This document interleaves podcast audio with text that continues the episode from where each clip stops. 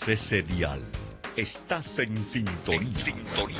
Con Pepe Alonso. En vivo desde los estudios de Radio Católica Mundial en Miami, Florida. Y ahora queda con ustedes Pepe Alonso. ¿Qué tal mi querida familia de Radio Católica Mundial y estaciones afiliadas con nosotros en esta tardecita de viernes? Bueno, pues sin más dilación, vamos a viajar. ¿Qué les parece? Abroches el cinturón, porque nos vamos a mi bello país, México, y a una ciudad también bellísima, la ciudad de Córdoba, donde tenemos nuevamente con nosotros ni más ni menos que a nuestra queridísima Nicté Sánchez Badet, a la cual le doy bienvenida, mi querida Nicté. Mi querido Pepe, qué gusto estar contigo nuevamente, con toda tu audiencia. Mil, mil gracias por la invitación. Y bueno, nada más aclaro, Córdoba está a 20 minutos de Orizaba. Yo estoy en Orizaba, las faldas de Ah, México cierto, Orizaba. cierto, sí, perdón. Bueno, es, pero es el estado de Veracruz. Ahí sí no Es el fallo. Estado de Veracruz, zona cafetalera. Ahí sí no le fallas.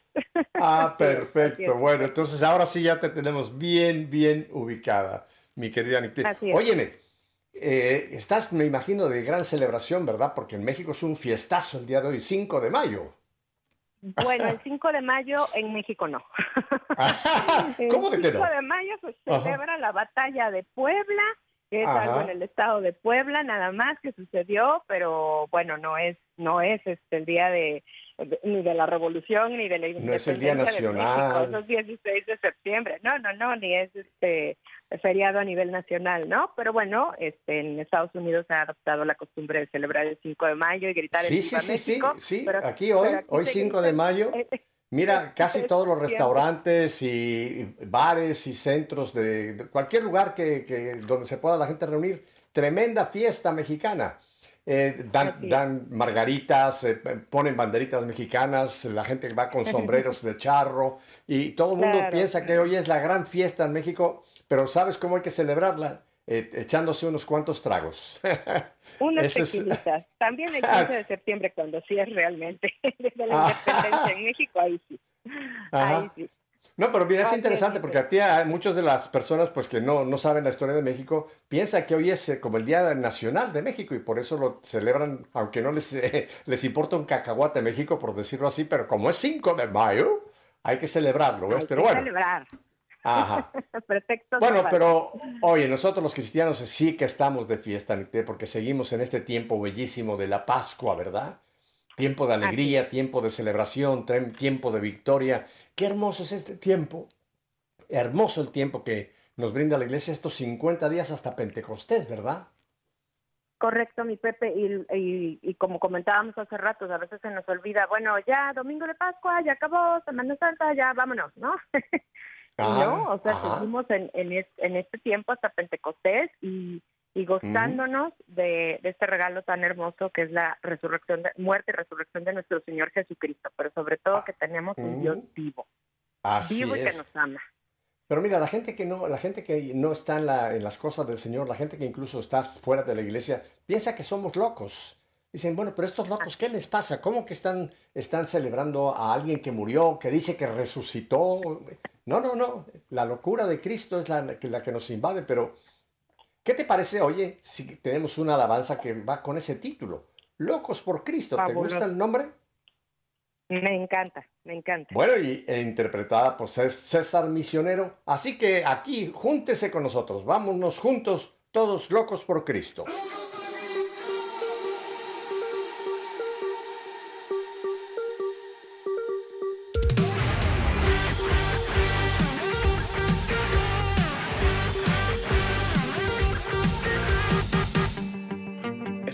Amor incomparable que me lleva a amarte más.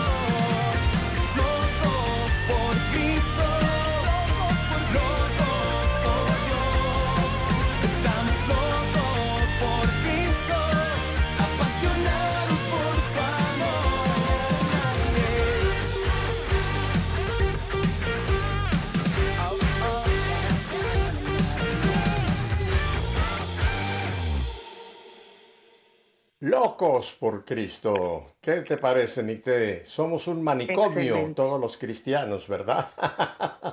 Un bendito mani- manicomio. Oye, mira, mira lo que dice la palabra de Dios en la primera carta de San Pablo a los Corintios, allá en el capítulo primero, en el versículo 18, y te lo leo textualmente. Porque la palabra de la cruz es locura a los que se pierden, pero los que viven y se salvan, esto es a nosotros, es poder de Dios. ¿Qué te parece? Hermoso. hermoso Piensa que es locura para los que se pierden. Piensa Sí. que como nosotros estamos, tenemos a un Dios que fue eh, sacrificado, que fue muerto, que fue humillado en una cruz. ¿Cómo podemos nosotros eh, tener, tener fe en ese aparentemente fracasado, verdad? Pero es que no conocen que esa cruz es precisamente la cruz de la victoria, donde Cristo pagó por nuestros pecados, donde venció al demonio. Es la cruz lo que es nuestra victoria, aunque para ellos parezca locura, Nicté. Ujú.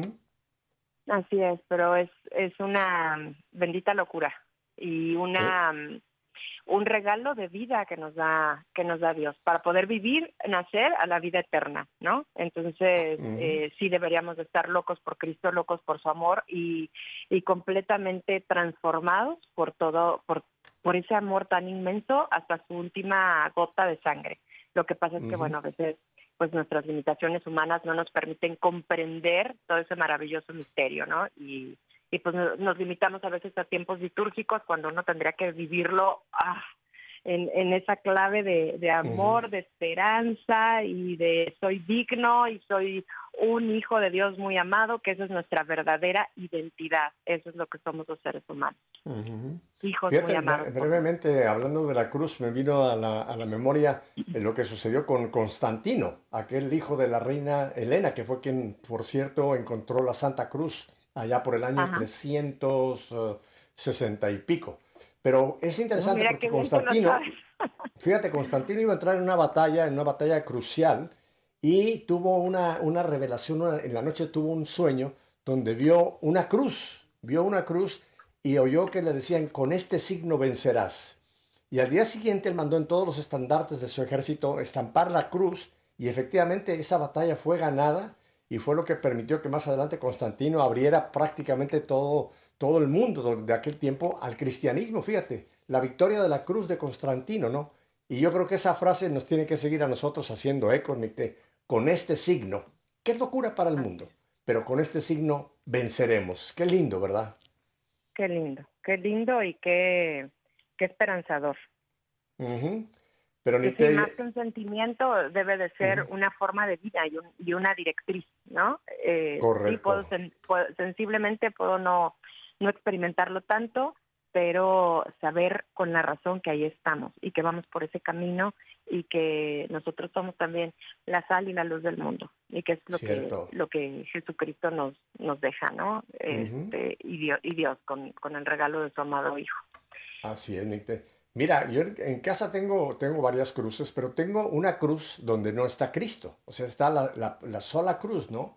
Y es la que yo más uso y veo que en mi tiempo de oración ahora, en tiempo de Pascua, porque cuando uno ve la cruz y ve a Cristo ahí, mucha gente dice, bueno, ahí está el Señor sufriendo. Efectivamente, eso nadie lo va a negar, ¿no? Pero yo creo que en Pascua deberíamos tener todos en casa una cruz donde no esté el cuerpo del Señor. ¿Por qué? Porque esa cruz ya ya no estaba el cuerpo. Y sin embargo esa cruz sigue siendo para nosotros como ese símbolo. Mira, cuando tú le preguntas a la gente, Nite, cuál es la bandera de la iglesia, mucha gente te dice, ah, la bandera esa amarilla y, y blanca. No, señor, esa cruz, esa bandera amarilla y blanca con las llaves es la bandera del Estado Vaticano. Pero la bandera de la iglesia es la cruz. Por eso en todas las iglesias católicas, incluso en algunas iglesias también protestantes, tú ves que siempre está la cruz en la parte alta, en el frontispicio de la iglesia, ¿verdad? Y es que esa es nuestra bandera, la cruz es nuestra bandera. Es el recuerdo de que ahí están clavados todos nuestros pecados, eh, todas nuestras heridas, todos los miedos que podamos tener. Jesucristo los enfrentó por nosotros en ese madero, en esa cruz. Ya no está ahí, pero ahí se queda clavado todo, todas nuestras angustias, nuestras ansiedades, nuestros miedos, nuestras batallas personales y sociales y familiares, ¿no? O sea, ahí está todo, todo, todo diciendo, yo ya lo vencí por ti, ahora a ti te toca completar esta parte, esta, este camino de redención, ¿no? Pero, Nick, a pesar de que tú y yo, pues ya tenemos una absoluta convicción y tu familia, en fin, estamos absolutamente convencidos en qué camino estamos, el Evangelio de hoy habla precisamente del Señor, dice, yo soy el camino, la verdad y la vida. Creo que los que ya estamos en ese camino ya sabemos hacia dónde vamos. Pero Nicté, qué tristeza que hoy día estamos viviendo un mundo prácticamente descristianizado.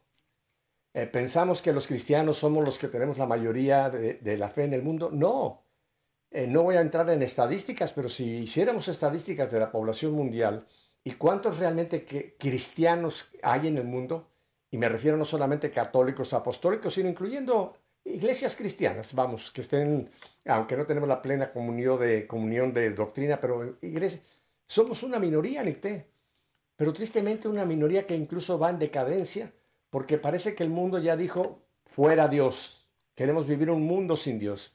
¿No te parece que estamos viviendo una sociedad secularizada, una sociedad egoísta, hedonista, eh, sexista, eh, ¿Qué, sociedad tan, tan, tan lejos de Dios estamos viviendo, Nicte?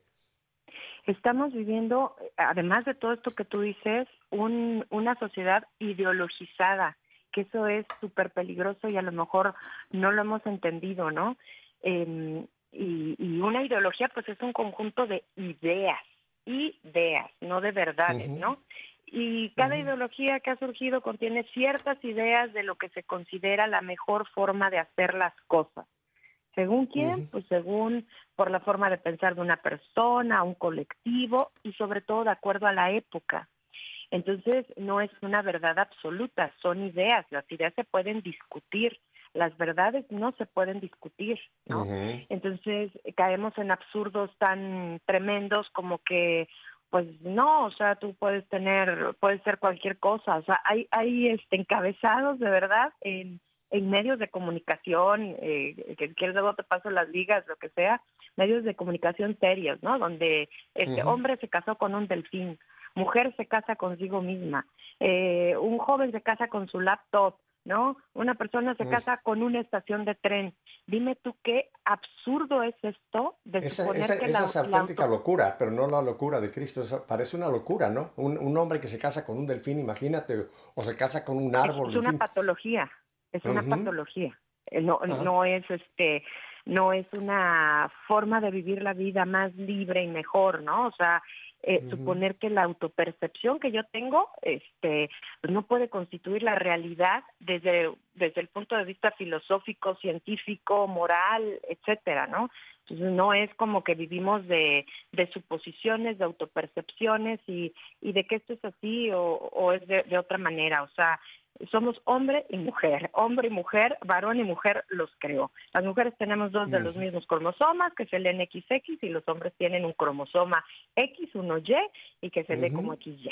O sea, vamos, no vamos a hablar de esto, vamos a hablar de esto en profundidad, Nicté, pero me hace pensar que, fíjate, la famosa también cita de San Pablo, ¿no? Que habla, dice, nuestra lucha no es, no es contra carne y sangre, sino contra principados, potestades y fuerzas malignas, allá en la carta de Efesios capítulo 6, ¿no?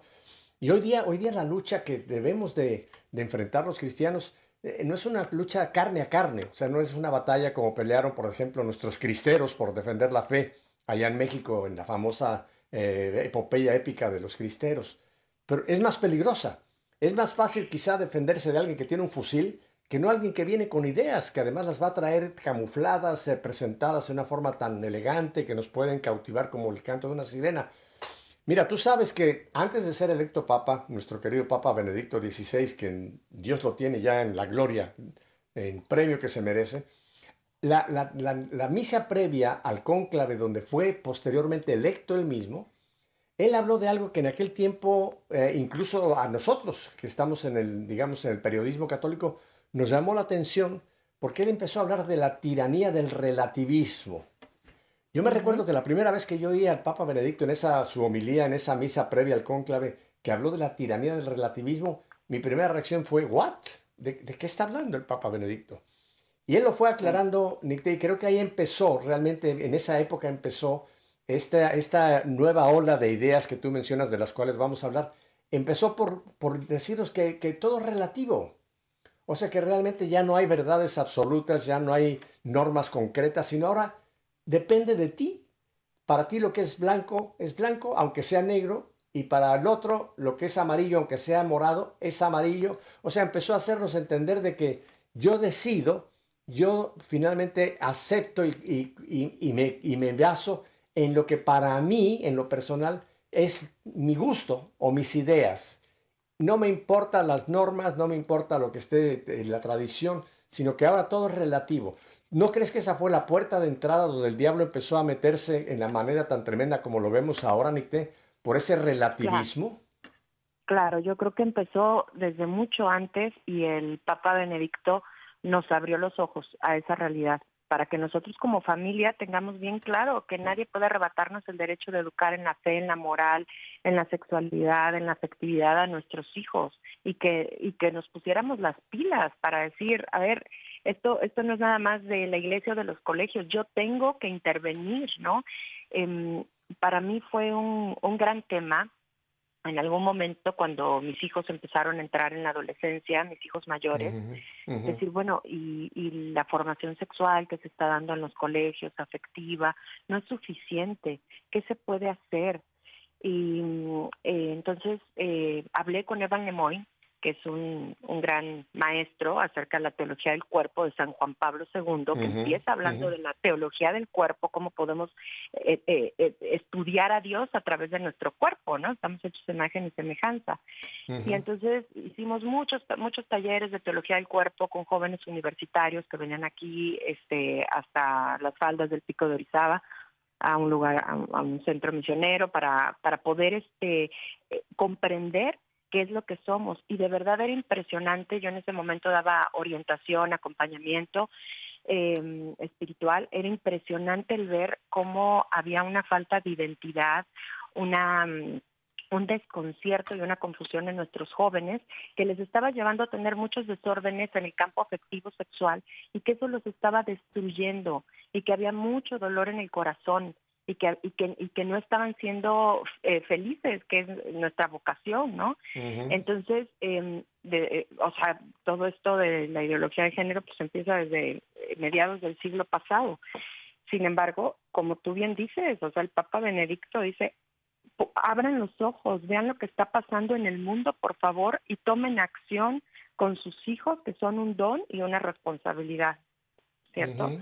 Entonces, eh, pues de ahí, como tú dices, de una manera ahora muy sutil, o sea, ojalá fuera con un fusil, pues saco mi fusil y ahí vemos cómo nos damos en la torre, ¿no? No, o sea, es, está todo eh, tan eh, trabajado tan astutamente que tú dices, esto es completamente diabólico, porque así con con eslogans tan este pues tan eh, eh, tan convincentes no el, el, derecho de la mujer este para decidir sobre su cuerpo este la, la tolerancia ante la elección afectivo sexual de las personas y tal y cual. Pues suena así como un discurso muy muy bonito muy lindo y todos nos abrazamos y nos aceptamos pero bueno todos nos abrazamos y nos aceptamos, eso es real, la iglesia es madre y acoge a todo mundo, ¿no? hablamos del, del, del, pecado, no del pecador. Sin embargo, bueno, eh, las ideas no es que sean fundamento y no, no tienen una base, hay toda una distorsión de una antropología adecuada, de quién es realmente el hombre. Y en todo esto la ideología de género se ha permeado como lo hace eh, el demonio, de una manera astuta y con mentiras con mentiras que nos susurra al oído y que nosotros nos vamos creyendo. Y que además como papás dices, bueno, ya son otra, e, es otra época, ya mis hijos piensan diferente, ya las cosas han cambiado. Hay que ser progres, sí. Y ya no, ya no, ya no me preocupo, ya me voy relajando, ya ahí los muchachos aprenderán. O sea, no, no se trata de eso. O sea, el, padre de familia nunca suelta el timón del barco. Entonces, para eso tenemos nosotros que formarnos e ir también junto con todos estos cambios que están habiendo, formarnos y no y no dejar que la que, la corriente vaya arrastrando a nuestros hijos, que estas ideologías destructivas vayan arrastrando a nuestros hijos, ¿no? Y, y una ideología terrible, pues es todo esto de la ideología de género. Mira, tú mencionaste algo que creo que por ahí podemos empezar a, ver la magnitud de, la batalla que estamos librando. Eh, hay un ataque frontal contra la familia, contra la institución de la familia. Pero previo al ataque a la familia, hay que ir a dónde, dónde es que parte la familia. La familia parte de la unión de un hombre y una mujer. Y volviendo otra vez a esa teoría o a ese eh, demonio, porque así lo presentó el Papa, una, una tiranía, un demonio del relativismo, fíjate cómo se empezó a relativizar, empezando por ahí la palabra de Dios es clara. Dios creó, tú lo mencionaste ya, creó al hombre y a la mujer. Ese es, ese es el plan de Dios. Esa fue la obra de Dios. Dios creó al hombre y a la mujer. No a la mujer hombre, al hombre mujer, no. Hombre y mujer. Ni te vamos a empezar por ahí. ¿Hay, más géneros aparte, aparte del hombre y mujer? ¿Puede haber otras, otro tipo de género aparte de ser hombre o mujer?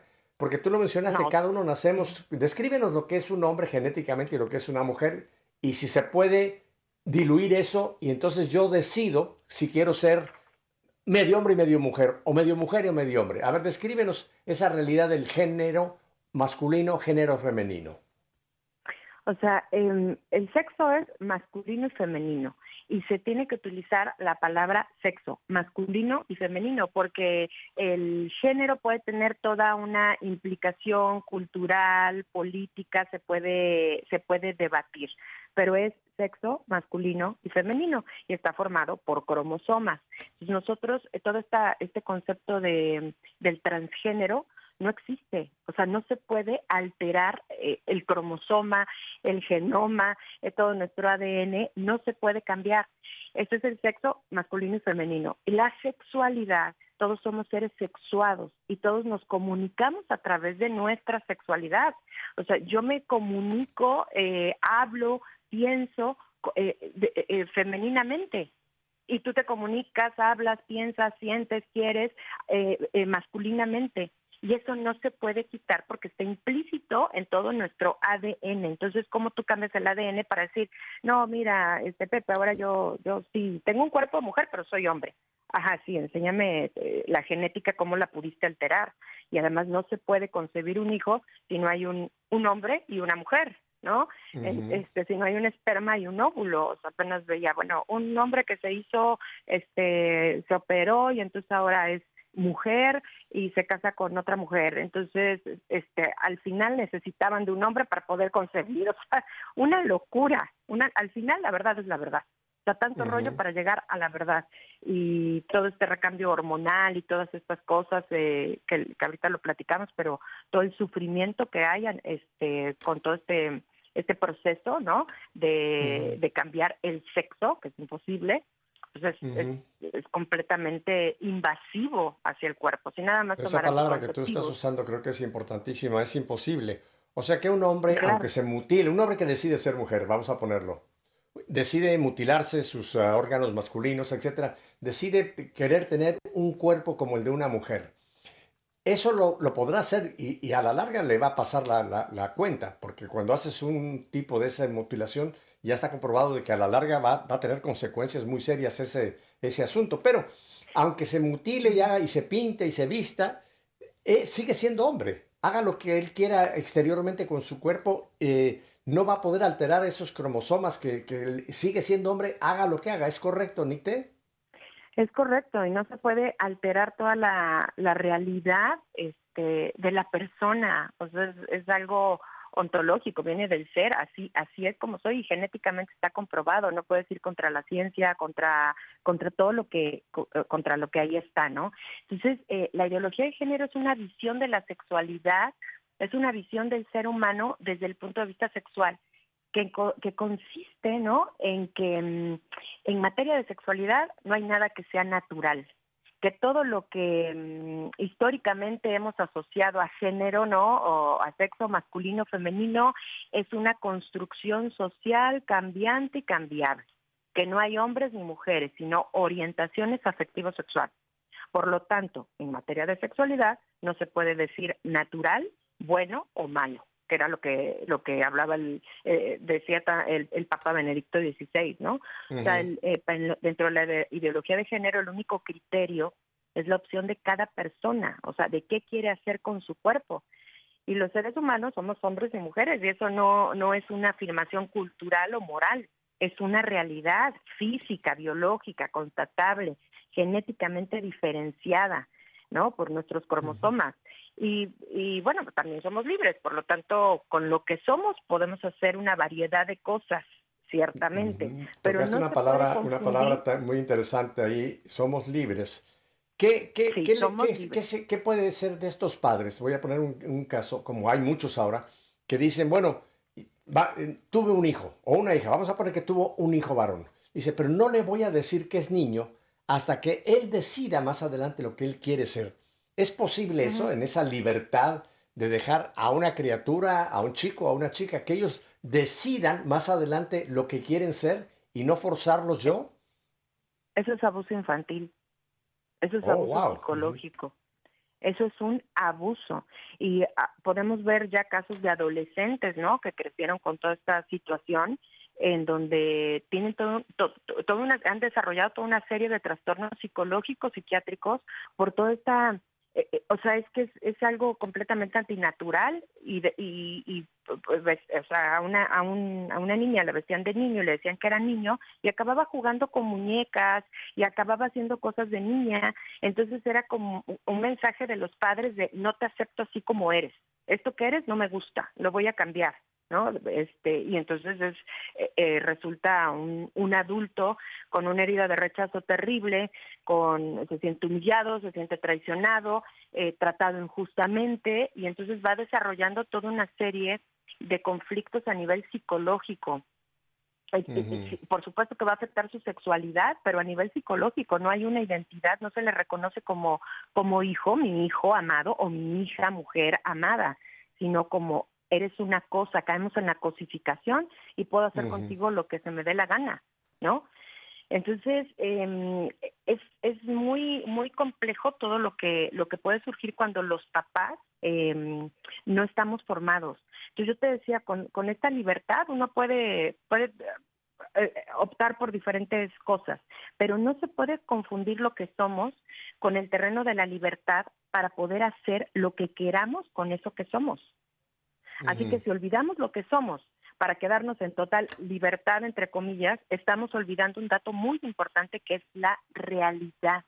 Y cuando los seres humanos olvidamos la realidad, ya no tenemos claridad sobre absolutamente nada, mi Pepe. Y qué horrible es vivir sin claridad, en confusión, en tinieblas. Es terreno demoníaco. Entonces estamos haciendo un abuso espiritual, psicológico, sexual a nuestros hijos si es optamos por esto, si es que eh, no les no les procuramos una atención psiquiátrica, psicológica, si ellos manifiestan de alguna manera, ay, no me identifico con mi cuerpo o estoy enamorado de, de mi computadora o lo que sea, oye, mi amor, ¿qué está pasando? Vamos a atenderte. O sea, todo, toda la, la, parte de la atracción al mismo sexo se saca de, de los este, manuales de, de psiquiatría y se les priva a las personas eh, como una enfermedad, ¿no? Eh, se saca de los manuales de psiquiatría como una patología, como una enfermedad y se les priva a, las personas de la oportunidad de recibir un tratamiento, ¿no? Entonces, los humanos no es que lleguemos a ser hombres o mujeres, es que somos hombres o mujeres.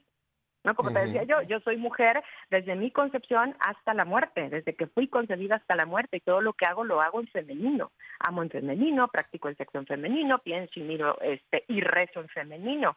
Y pues lo mismo le sucede a mi marido en masculino, no, no, no puedo hacerlo de otra manera, así estoy constituido, por lo tanto, si uno niega la masculinidad o, feminidad, se está negando al ser humano, se abre el camino a la cosificación y nadie quiere ser tratado como cosa o como objeto, ¿no? La, la ideología de género es un inmenso error antropológico. Eh, eh, sobre todo en, que, en, lo que consistimos los seres humanos y nos afecta a todos, porque todos somos seres sexuados. Es un error que va contra la evidencia científica, Pepe. Déjame te hago una pregunta que viene con lo que estás mencionando, Nicté. Eh, hace años principió un movimiento eh, feminista que tenía, tenía razón de ser, porque efectivamente tenemos que reconocer que en muchas de nuestras sociedades realmente había, había una, no había el papel correcto, no tratábamos o no dábamos a la mujer el papel que le corresponde por su naturaleza, por su dignidad misma que el hombre. Y creo que empezó ese, ese movimiento tratando pues de eso, de, darle a la mujer los derechos que le corresponden y me parece que eso estaba correcto, ¿no? Pero creo que ese feminismo después se fue eh, radicalizando al punto que hoy vemos que hay un feminismo rabioso, feroz, violento, eh, en donde ya no van a esa línea de que hay que darle a la, mujer los derechos que le corresponden, sino ahora hay que hacer que la mujer sea, sea igual o superior al hombre y se ha creado una, una verdadera eh, fobia en contra de los hombres con ese feminismo radical. ¿Es correcto este feminismo extremista que existe en este momento, verdad, Nicté? Sí es producto de todo esto, desde los, te digo, desde los años 50 empieza eh, todo esto. O sea, cuando lo que estamos viviendo hoy eh, es es cuando a una ideología, o sea, un conjunto de ideas se le inyecta dinero y poder político. O sea, lo mm, absurdo queda de lado. Y ciertamente todo esto empieza con, con toda esta, esta cuestión de que el varón es el opresor, ¿no? Eh, culturalmente hay una construcción cultural de que el varón oprime a la mujer. Eh, entonces, por lo tanto, como es, es una observación cultural, es cambiante y es cambiable y entonces el hombre y la mujer no existen, por lo tanto hay que cambiar la moda, la moral, la ciencia y etcétera. O sea, el cuerpo resulta ser un dato irrelevante.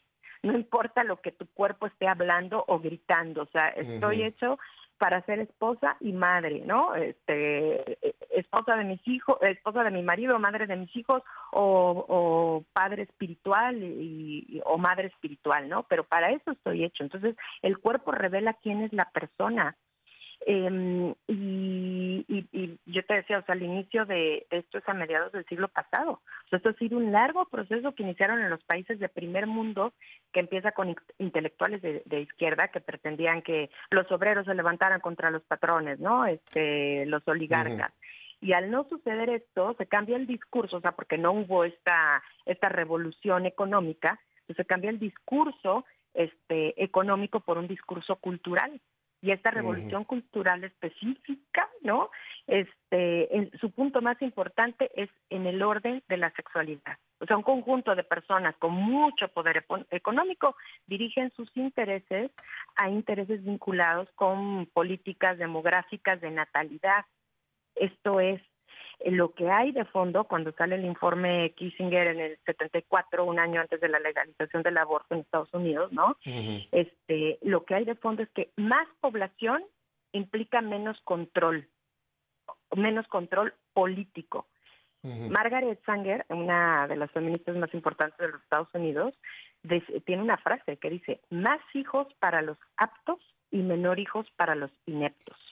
Mm. Y con esto se refería a la gente de color, o sea, a la gente, hispanos, ¿no? Ahí entramos los hispanos. Entonces, realmente la legalización del aborto no es porque la mujer tenga derecho a decidir sobre su cuerpo, eso es un cuento, sino que detrás hay toda una agenda de control de natalidad, de racismo, de eugenismo. La eugenesia es una filosofía social que defiende la mejora de los rasgos hereditarios humanos mediante diversas formas de interacción, ¿no? Manipulando métodos selectivos, nazismo. ¿No? Surge en el, en el siglo XIX.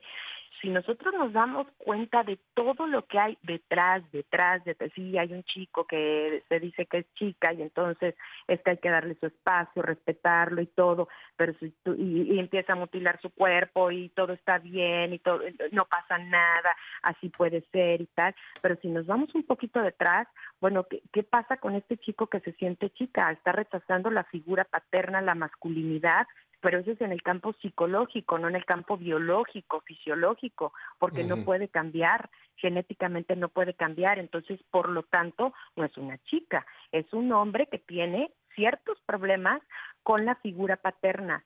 Vamos a ver de qué se trata, vamos a tratar de resolverlo y ayudarle.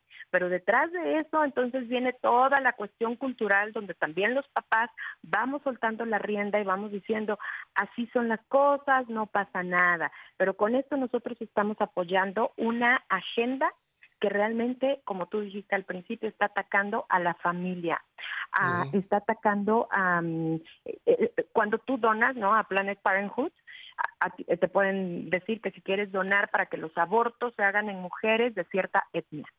Entonces, detrás de todo esto hay racismo, hay eugenismo, hay destrucción, hay destrucción de la identidad de la persona, destrucción de la sociedad como la conocemos, y la familia es la base de la sociedad.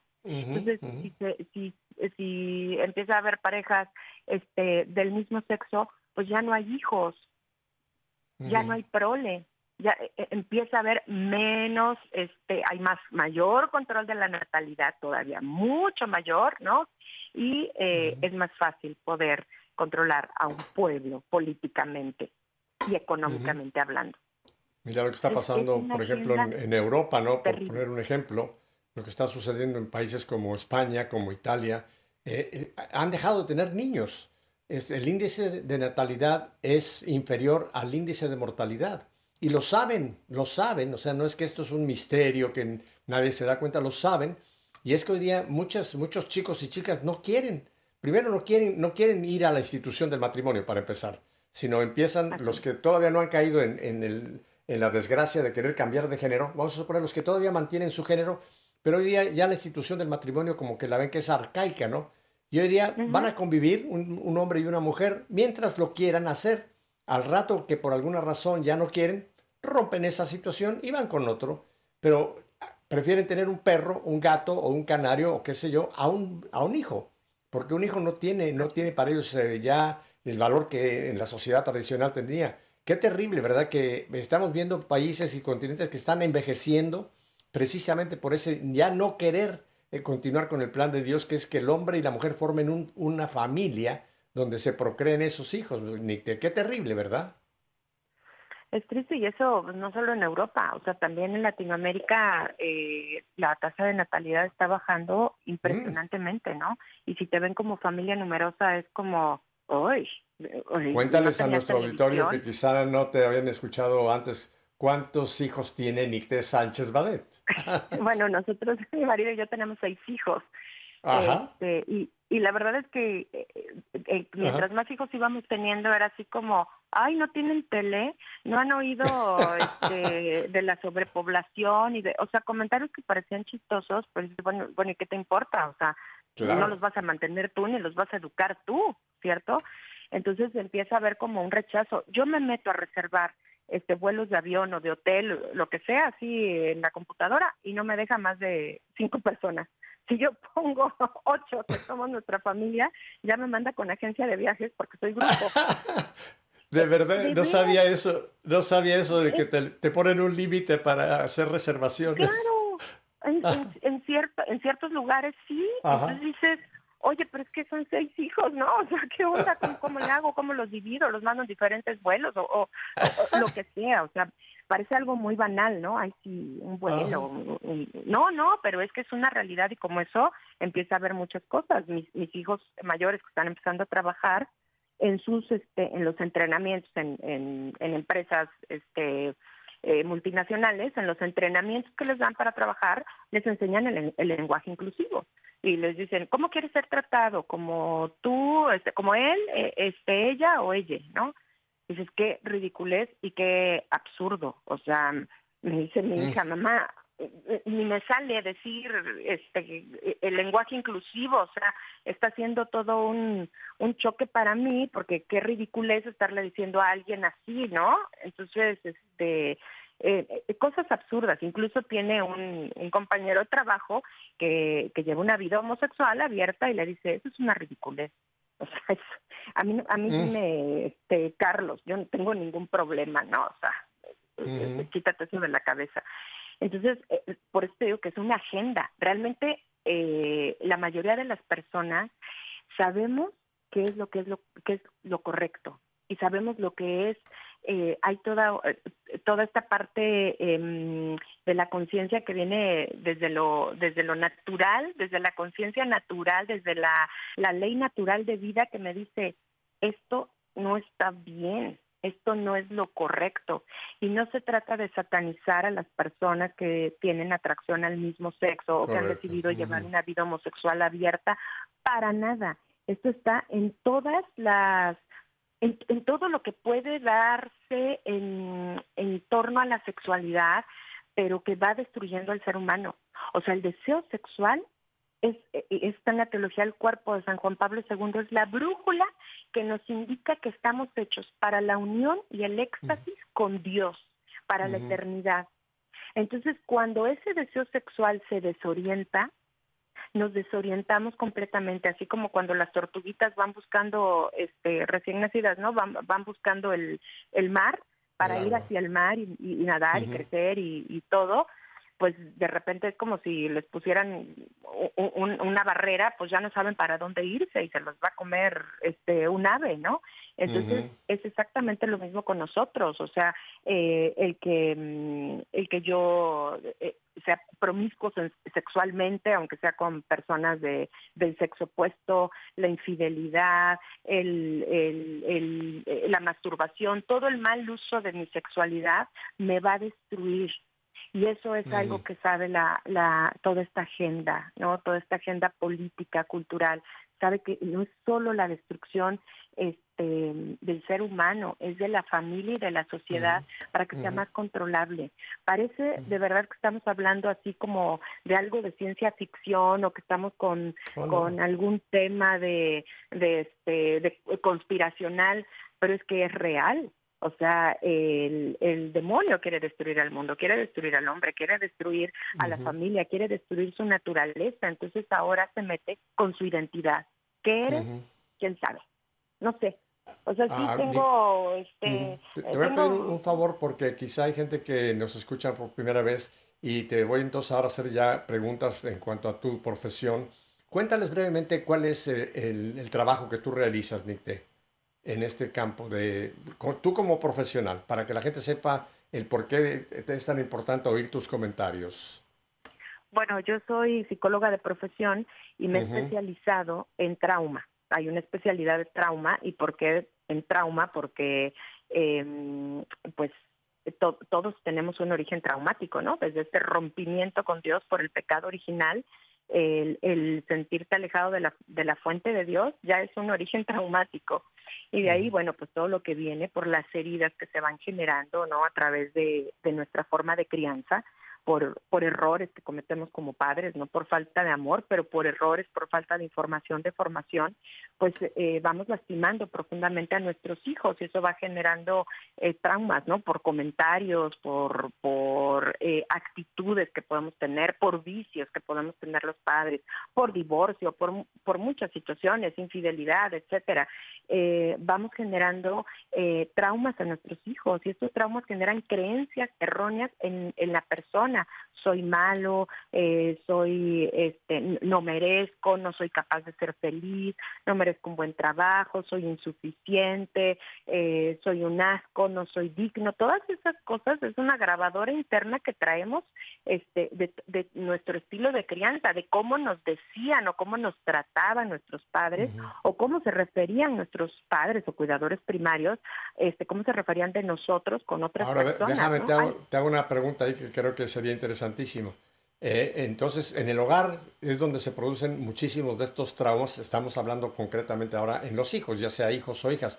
Pero, ¿qué pasa con los padres que están traumando a sus hijos? Ellos, a su vez, también me imagino que están proyectando traumas que no han sanado en ellos, ¿no?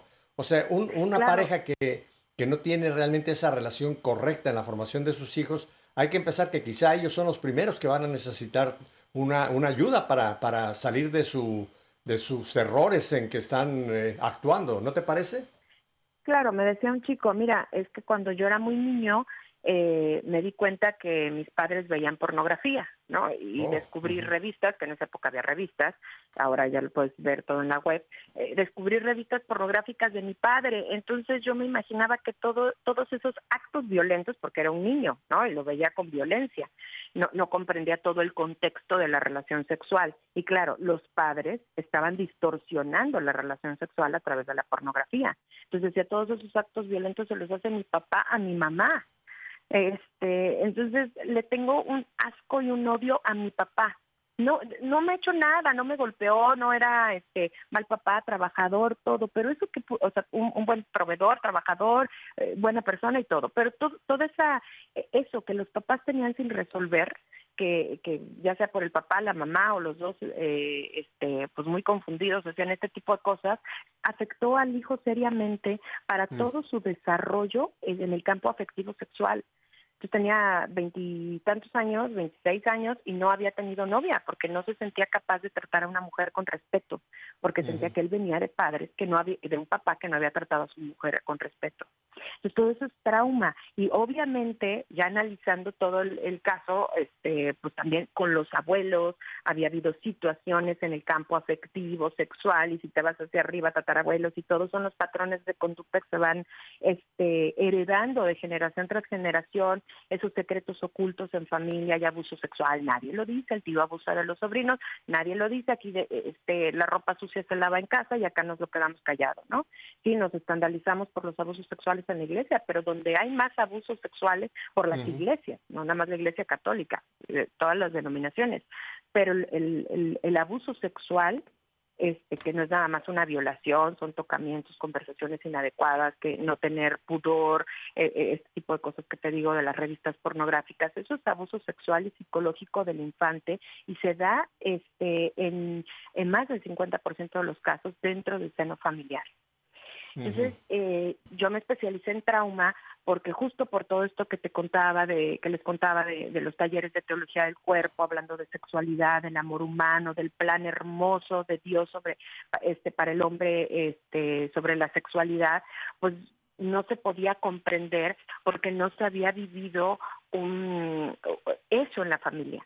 Entonces los jóvenes me decían, no, es que yo ya tuve relaciones, ya esto no es para mí, la castidad no es para mí.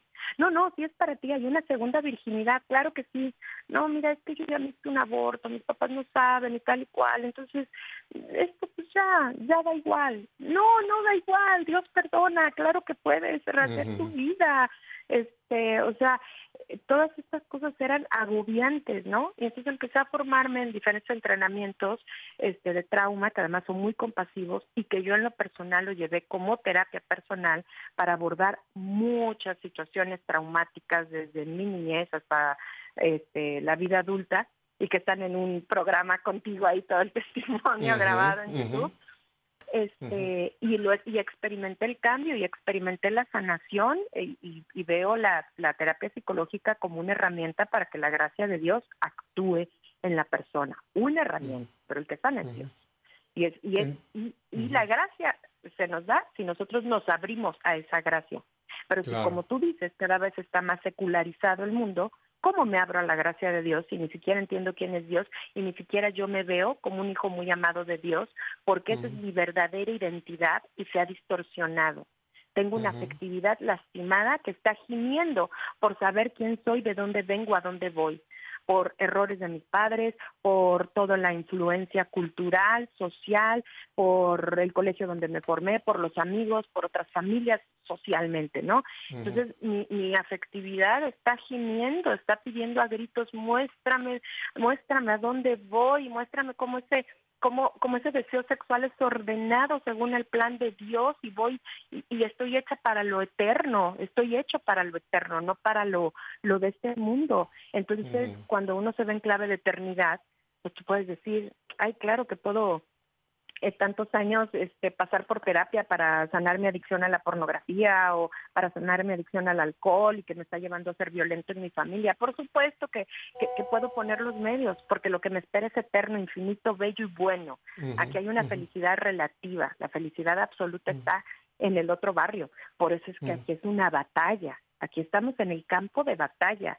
O sea, sí, es el Valle de Lágrimas. Vamos por este Valle de Lágrimas y, y, pues esos momentos de felicidad es cuando nosotros nos descubrimos realmente como personas y como hijos muy amados de Dios dentro de las circunstancias difíciles, muy difíciles que pueda haber dentro de la vida, se puede encontrar un sentido a ese sufrimiento, a esa cruz.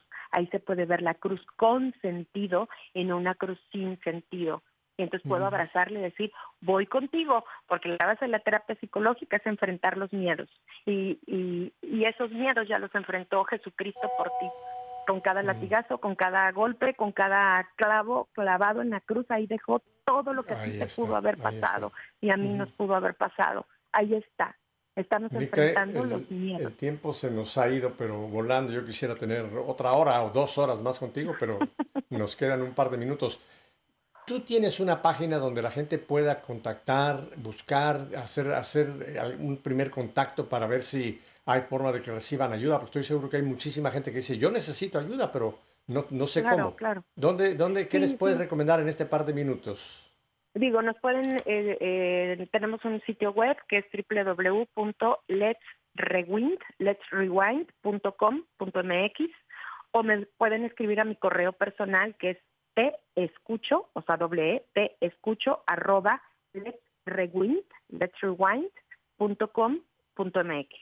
Y, bueno, pues también si me permites un comercial ahí en, en WTN, este, en español, en, televisión, estamos, ahorita se está, se está transmitiendo la serie En la herida está la misión, este, en donde eh, eh, me, me, uno con, con dos grandes mujeres para hablar todo este tema de psicoespiritualidad.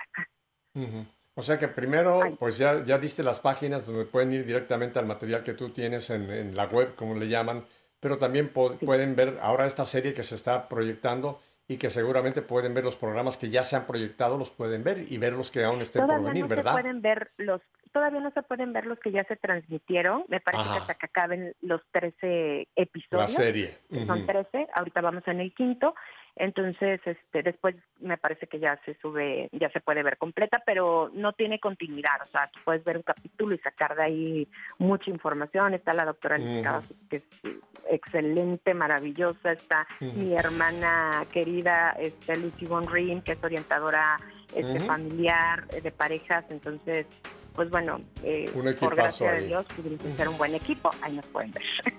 Bueno, Nicte, no te digo adiós porque tú eres una habitual invitada mía que quiero tanto siempre tenerte en mi programa.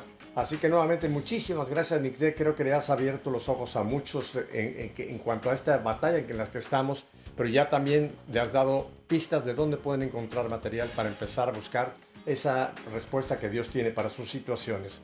Y a ustedes, mi querida familia, si Dios nos concede una semana más de vida, volveremos el próximo viernes, ya saben, a esta misma hora.